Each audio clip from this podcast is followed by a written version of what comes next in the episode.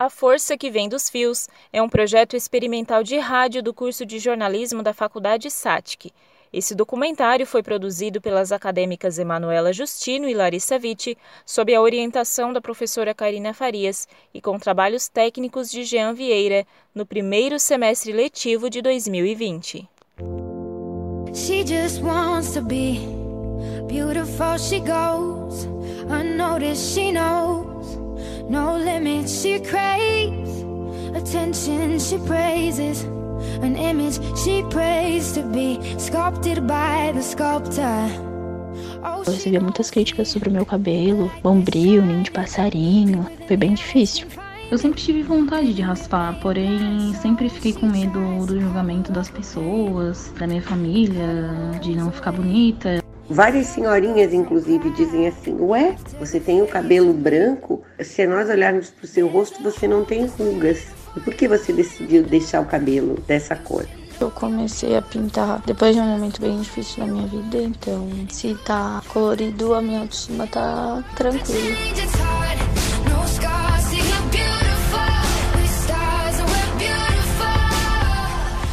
Crespos, lisos, ondulados, cacheados, curtos, médios ou compridos. Vários são os formatos, as cores e os tamanhos. Mas muito mais do que um mero recurso de beleza, os cabelos representam força, principalmente no universo feminino. Por trás da futilidade que aparentam, retratam histórias de dor, de personalidade, de superação e de cultura.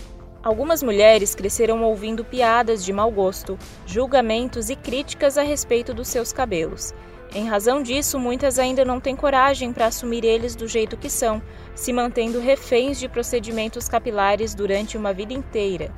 A doutora em História, Lucy Cristina Osteto, explica que isso é consequência de padrões construídos pela sociedade no decorrer dos anos. Durante muito tempo, a sociedade ocidental ela vai normatizar os padrões de condutas e de beleza. E esses padrões de conduta e de beleza vai passar necessariamente pelo cabelo. Então é importante lembrar que assim, desde o Egito, as mulheres de uma classe mais alta vão se preocupar com esse embelezamento. Lá elas já vão utilizar perucas, elas vão utilizar produtos específicos para cabelo, a questão dos adornos, os diferentes penteados, né? Elas precisavam ficar esteticamente aceitas. Toda a questão histórica e estética de padronização da beleza feminina inevitavelmente mexeu e mexe com o psicológico e autoestima das mulheres. Isso ocorre desde os primeiros anos de vida, conforme destaca a psicóloga Paula Rocha, a gente já tem uma diferenciação aí desde quando a criança nasce, né? Que as meninas geralmente têm enfeites no cabelo, né? É deixado o comprimento maior do que um comprimento de cabelo de menino. Por muitos anos houve aí uma ditadura de que cabelos para serem bonitos teriam que ser lisos, loiros. Então as mulheres até pouquíssimo tempo elas se submetiam a procedimentos no cabelo para alcançar essas expectativas positivas. Deste assunto, Larissa Bauer entende muito bem. A acadêmica de enfermagem viveu uma luta contra o próprio cabelo durante anos sem assumi-los naturalmente. Em uma busca constante de aceitação, passou por alisamentos nos cachos desde a adolescência. Então, com 12 anos, eu alisei meu cabelo pela primeira vez. Nossa, recebi vários elogios. Nossa, eu amava aqueles elogios, elogios que eu nunca tinha recebido pelo meu cabelo, sabe? E aquilo foi me deixando com a autoestima mais elevada, né? Mais alta. Algumas mulheres com cabelos crespos ou cacheados que desejam assumir eles de forma natural acabam sofrendo muito por não conseguirem. Se olham no espelho e às vezes não se reconhecem. Os fios ficam fracos e quebram em consequência dos alisamentos, e a única saída é passar pela chamada transição capilar. A transição consiste na interrupção de procedimentos químicos que alisam os cabelos para que eles voltem à forma natural. Durante esse período, as mulheres precisam cortar as partes danificadas com química e esperar que o fio natural vá crescendo aos poucos até que ele seja totalmente natural. O cabeleireiro Fernando Antunes é especializado em cabelos afro. Ele afirma que a procura por alisamentos caiu muito nos últimos seis anos. Atualmente, a maior demanda é pelo cuidado com os cabelos sem químicas. 80% das minhas clientes são afros, dentro desses 80%, 60% aderiram aos seus cabelos naturais. E os outros 20% elas ainda alisam o cabelo mas a grande maioria procura por tratar o cabelo, não alisar mais. Mudou muito no, no setor da beleza afro, elas a, assumirem os seus próprios cabelos crespos, sem alisamento. Meu cabelo quebrando e que ele machucava muito, sabe? Tive um tempo que eu pensava que ia ficar sem cabelo. Mas quando eu resolvi, nem a cabeleireira me apoiou. Nossa, vai ficar muito feita, vai passar por isso, vai passar por aquilo. Melhor tu ir alisando mesmo. Mas chegou um tempo assim que eu olhava pro espelho e não me via mais eu, sabe? Eu via outra pessoa, que não era a Larissa que eu queria ser.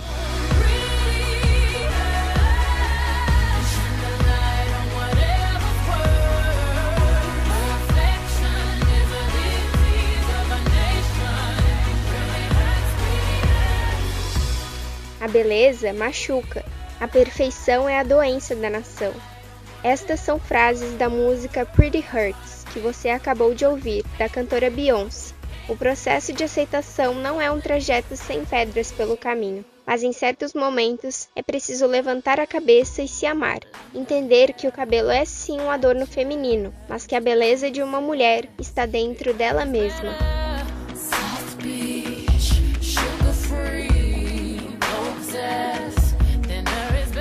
Mas nem para todas o cabelo é uma fortaleza. Contrariando a maioria das mulheres, Maria Albertina dispensa a vaidade dos fios. Bel, como gosta de ser chamada, teve câncer de mama em 2006. Foi operada, passou pelo tratamento e perdeu os cabelos, mas em momento algum permitiu que isso fosse motivo de desânimo ou de baixa autoestima. Muito pelo contrário. A perda do cabelo eu sabia que eu ia perder e depois ele ia crescer de novo. E a mama, eu sabia que se eu não tirasse, eu morreria. Então eu optei por viver. Eu me gostei de ficar careca. Eu me achei bonita do jeito que eu tava. O cabelo era só um detalhe. Os cabelos vão muito além da estética. Demonstram personalidade, preferências e estados de espírito. Marcam momentos da vida, mudanças e ocasiões especiais. E por falar em cabelos curtos, quem disse que precisam ser de determinada cor ou longos para serem bonitos e admirados? A vendedora Patrícia Moraes e a DJ Tainá Honorato são exemplos. Para elas, ser diferente dos padrões impostos pela sociedade não significa ter baixa autoestima. Patrícia já trocou a cor do cabelo quatro vezes.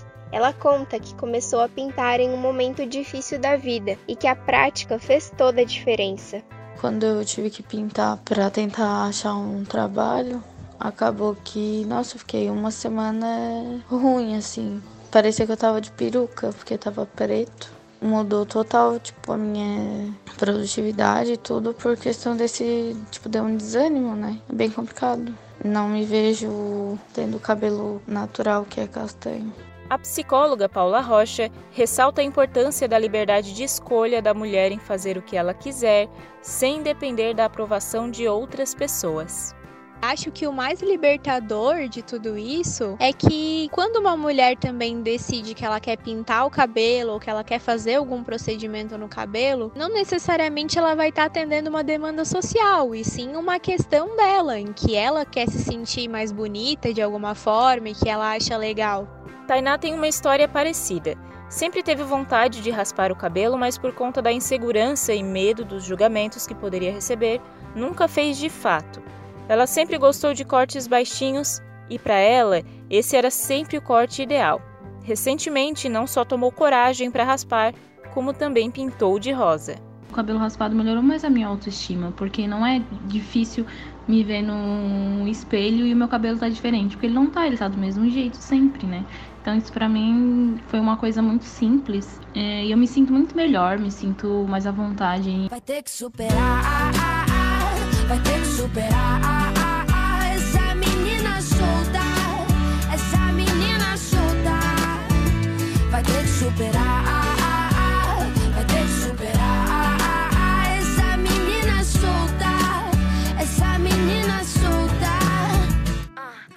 Para algumas pintar os cabelos de várias cores ajuda a aumentar o amor próprio e a conhecer diferentes versões de si mesma, para outras há quem se encontre no caminho contrário. Sabe a Lucy, a historiadora?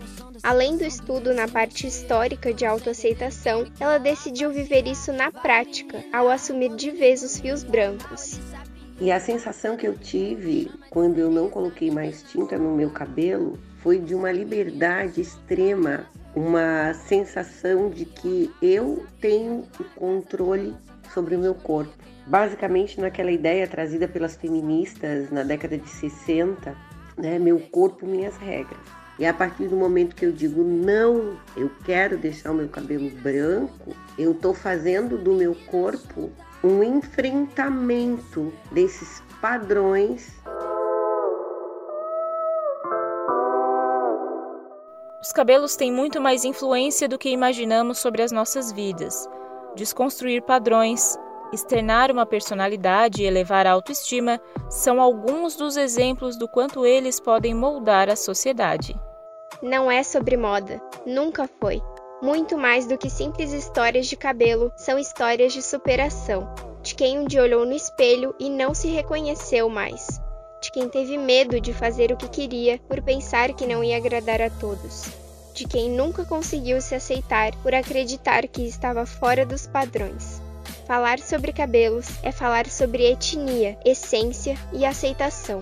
É sobre revelar a verdadeira força que vem dos fios. Os cabelos, né, eles representam uma forma de liberdade, assumir os seus cabelos, sejam eles brancos ou sejam eles crespos. Meus cabelos eles foram persistentes comigo. A gente passou por várias barreiras, fomos capazes de seguir ainda fortes. Eu olho para eles hoje e essa palavra que define eles, resiliência. Ah, eu gosto de ser diferente dos outros. Acaba que eu tendo o cabelo colorido. Me ajuda nisso. Ajuda super com a minha autoestima. E é isso que eu me sinto atualmente, né? Uma mulher mais poderosa. Me sinto bem melhor, me sinto mais bonita, me sinto confiante. E também foi uma, uma prova para mim, né? De que não importa qual que seja o meu tipo de cabelo, é, eu vou continuar sendo bonita igual. Sempre dou o meu jeitinho. É bruto, mas é com carinho. Porque Deus me fez assim, dona de mim.